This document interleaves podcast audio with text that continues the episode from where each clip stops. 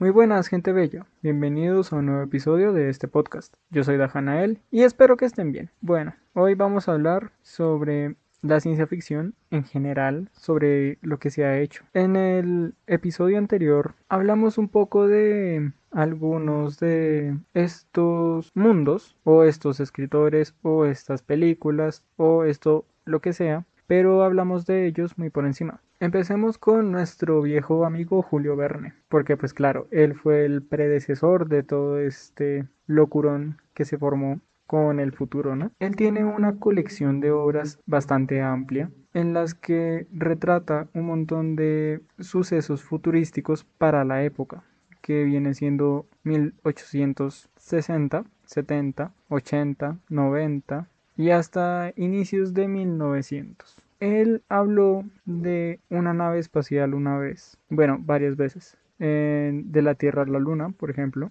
También habló de los globos aerostáticos, que bueno, para esa época no eran comunes, pero sí era un invento novedoso. También habló de los submarinos y hasta los helicópteros. Tengamos en cuenta que para la época era muy difícil ver más allá de lo que ya había estipulado. El status quo era básicamente lo que uno veía y el progreso que tenía la máquina en ese momento. Julio Verne era un estudioso de la ciencia y la tecnología, así que para él no fue difícil soñar con ver hasta dónde iba a llegar la revolución industrial. Él vio todas estas máquinas modernas y las puso en sus obras y se hizo una serie de aventuras con personajes ficticios en una época donde se estaba rompiendo con todo lo estipulado para pasar a la era de la máquina. Las obras de Verne obviamente son pues de la época con un lenguaje que si uno no está acostumbrado a leer pues le va a chocar mucho pero igual son bastante recomendadas siendo sinceros. Y bueno de Verne podemos dar un salto muchísimo más adelante pues él sería el predecesor de todo lo que se vino para el siglo XX las películas en blanco y negro también mostraron ese salto de la ciencia ficción literaria a la pantalla grande. Lo impactante de estas películas es que tenían en general un bajo presupuesto, por lo que todos los detalles, todos los efectos, todo lo que se hizo fue logrado con muy poca plata y es un acabado impresionante el que varias películas tienen. Veamos por ejemplo Metrópolis, dirigida por Fritz Lang. En esta película vemos prácticamente la búsqueda de la revolución de, de los trabajadores contra la élite de esa sociedad. El mundo de Metrópolis se basa en grandes edificios, en una ciudad completamente dividida por rascacielos. En la parte superior vivía la alta sociedad y la parte inferior vivían los normales, bueno, la gente del común. Pero esta era obligada a estar abajo por una serie de robots. Hasta que alguien dice, a mí no me parece que las cosas sean así, vamos a rebelarnos. Y empieza toda la revuelta a manos de María, pero esta es capturada y suplantada por un robot que empieza a hacer un completo desastre y empieza a hacer de esa revolución lo que se supone no debería ser. Con el tiempo eh, van a suceder un montón de acontecimientos y la maquinaria o más bien el centro de energía que controlaba a los robots va a fallar pero este centro de energía también controlaba los tanques de agua de la ciudad, por lo que las calles se inundan, los niños mueren, la gente se emputa matan a la falsa María, que era un robot, y al final María junto con un señor llamado Freder van a rearmar la sociedad para que no sea tan injusta. Ya desde este punto de vista nos podemos dar cuenta que la ciencia ficción empieza a dar una crítica social muy fuerte. Esta película se estrenó en 1927. Esto es más o menos finalizando la Primera Guerra Mundial, si no estoy mal. Puede que esté mal, perdón de antemano si estoy mal. Y pues en esa época la división, la brecha social era muy notoria y eso lo critican mucho en esta película, pues son los de la clase baja los que se levantan contra la élite y empiezan a hacer estragos en toda la ciudad. Y el, y el cine mudo va a pasar a la historia. Obviamente van a haber más películas películas de las cuales yo la verdad no he visto y nosotros nos vamos a mover mucho más en el tiempo porque la esencia, lo rico, por así decirlo, de la ciencia ficción viene después. Llegamos al mundo donde ahora hay más razas, donde ahora hay evolución tecnológica muy avanzada al punto de controlar láser prácticamente. Y a este mundo de ciencia ficción le sumas magos y obtienes el mundo de Star Wars. Con Star Wars, el Lucasfilm propuso un modo diferente de ver la ciencia ficción, o más bien el futuro. Cuando antes muchas películas criticaban la sociedad, este lo que va a hacer es mostrarnos un lado más romántico. Nos va a mostrar un problema de poder, un problema político e inclusive un problema de la búsqueda del balance. La típica lucha del bien y el mal. Solamente que esta vez el mal había ganado de antes. No sabemos cómo ocurrió, refiriéndonos a la trilogía original. No sabemos cómo el mal triunfó en un inicio y destruyó a toda la Orden Jedi para que solamente muy pocos sigan vivos y esos pocos tengan que entrenar a Luke Skywalker. Con su entrenamiento viene pues todo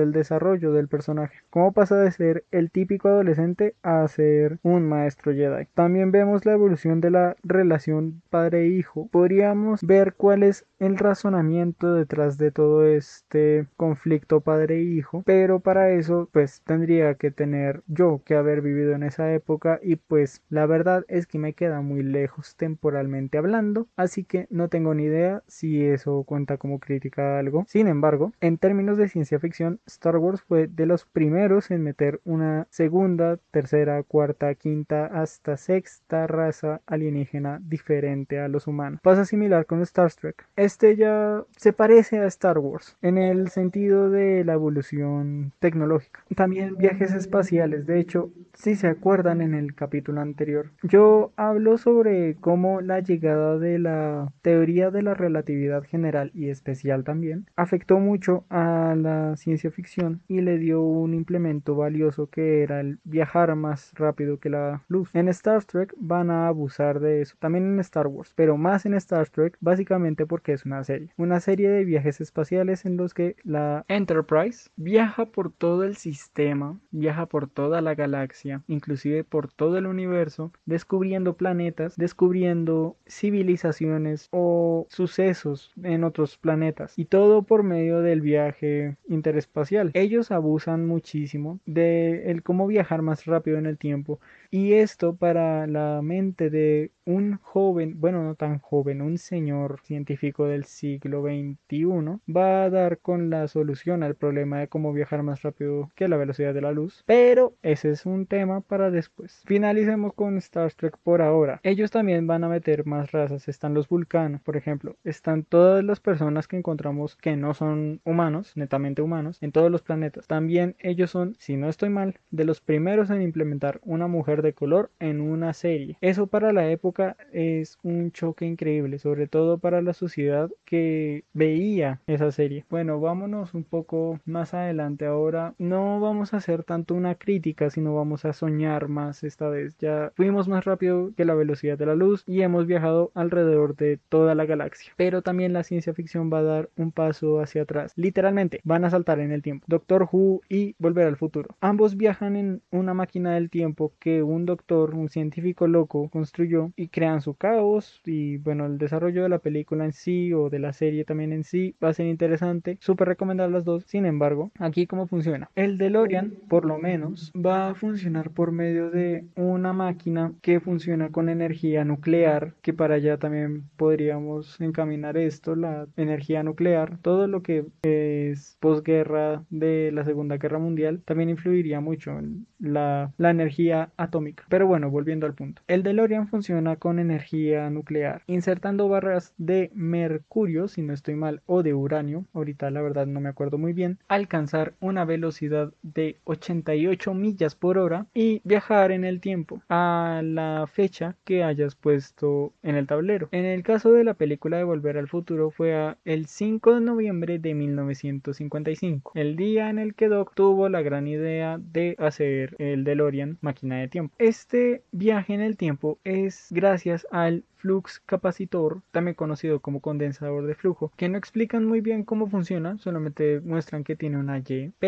es lo que posibilita todo el viaje en el tiempo. Y así van a pasar las tres películas. Primero van a viajar al pasado, luego van a viajar al futuro en el 2015 y luego van a viajar al lejano oeste. Esta vez la gente, los creadores de películas de ciencia ficción, se ponen a soñar sobre cómo es, o más bien cómo sería si alguien viajara en el tiempo. Cómo sería la presencia de una persona del futuro en el pasado. Cómo serían los dilemas de eso. ¿Qué pasaría si algo sucede? En el caso de la primera película, Martin McFly impide que sus padres se conozcan y eso le costó la vida a su hermana, a su hermano y casi le cuesta la vida a él. Pero por temas de que el man es muy suertudo, pudo hacer que su familia volviera a nacer y que sus padres se volvieran a conocer. Pero bueno, también sigamos moviéndonos en el tiempo, justamente hablando de volver al futuro. El, con la llegada también de el viaje en el tiempo, tenemos la llegada de la máquina, que ya desde antes estaba ahí, pero esta vez va a llegar con un fuerte impulso, un impulso cibernético, también con la llegada de la computadora. En Matrix estoy hablando, en esta vez me refiero a Matrix, cuando decimos que la inteligencia artificial, o más bien que la computadora nos va a dominar, pues en ese mundo lo hacen literal. La resulta que en Matrix todo es una simulación, nada es cierto, todo está permitido y esas cosas. Solamente debes consumir una droga, que en realidad es la píldora, la famosa píldora azul o píldora roja, y ahí despiertas técnicamente y empiezas a luchar contra lo que sea que sea la Matrix, o bueno,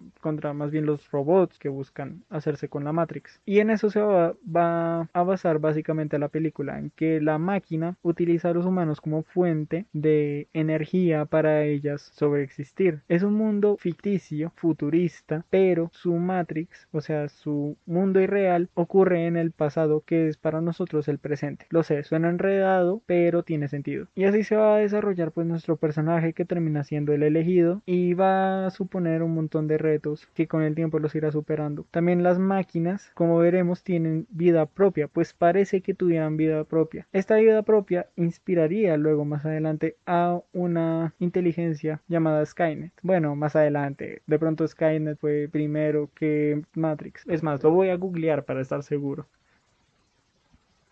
En efecto, fue en Terminator quien se basó en hacer la matriz de Matrix. En Terminator hay una inteligencia artificial llamada Skynet. Se encarga de controlar a estos robots que matan a todo el mundo y que buscan sobre todo a John Connor, líder de la resistencia. Así que mandan y mandan y mandan robots al pasado hasta que intentan matar y matar y matar y pues ninguno lo va a lograr, lograr, lograr y se van a quedar en ese círculo vicioso durante muchas, muchas películas que creo que en realidad son cuatro. En cambio Matrix, si no estoy mal, son tres actualmente. Aún no ha salido la cuarta. O si ya salió, no me acuerdo. Sí, solamente han salido tres. Estas películas van a poner en muestra lo que es la inteligencia artificial y lo que su inteligencia, valga la redundancia, lograría gracias al poder de nuestro querido San Google. Lo que más vende en el mundo actual es el morbo. Y la noticia morbosa es la noticia más sangrienta, es la noticia verde, es la eso tenía un término y ahora se me olvidó. El caso es que es esa noticia que dice han matado a tantas personas. En Líbano explotó este lugar. Se han caído las torres gemelas por atentado. Cosas así. Eso es lo que más vende en el mundo de toda la comunicación. Y al ser lo que más vende es lo que más información se encuentra. Y si la IA, o sea la inteligencia artificial, lo descubre, pues es muy probable que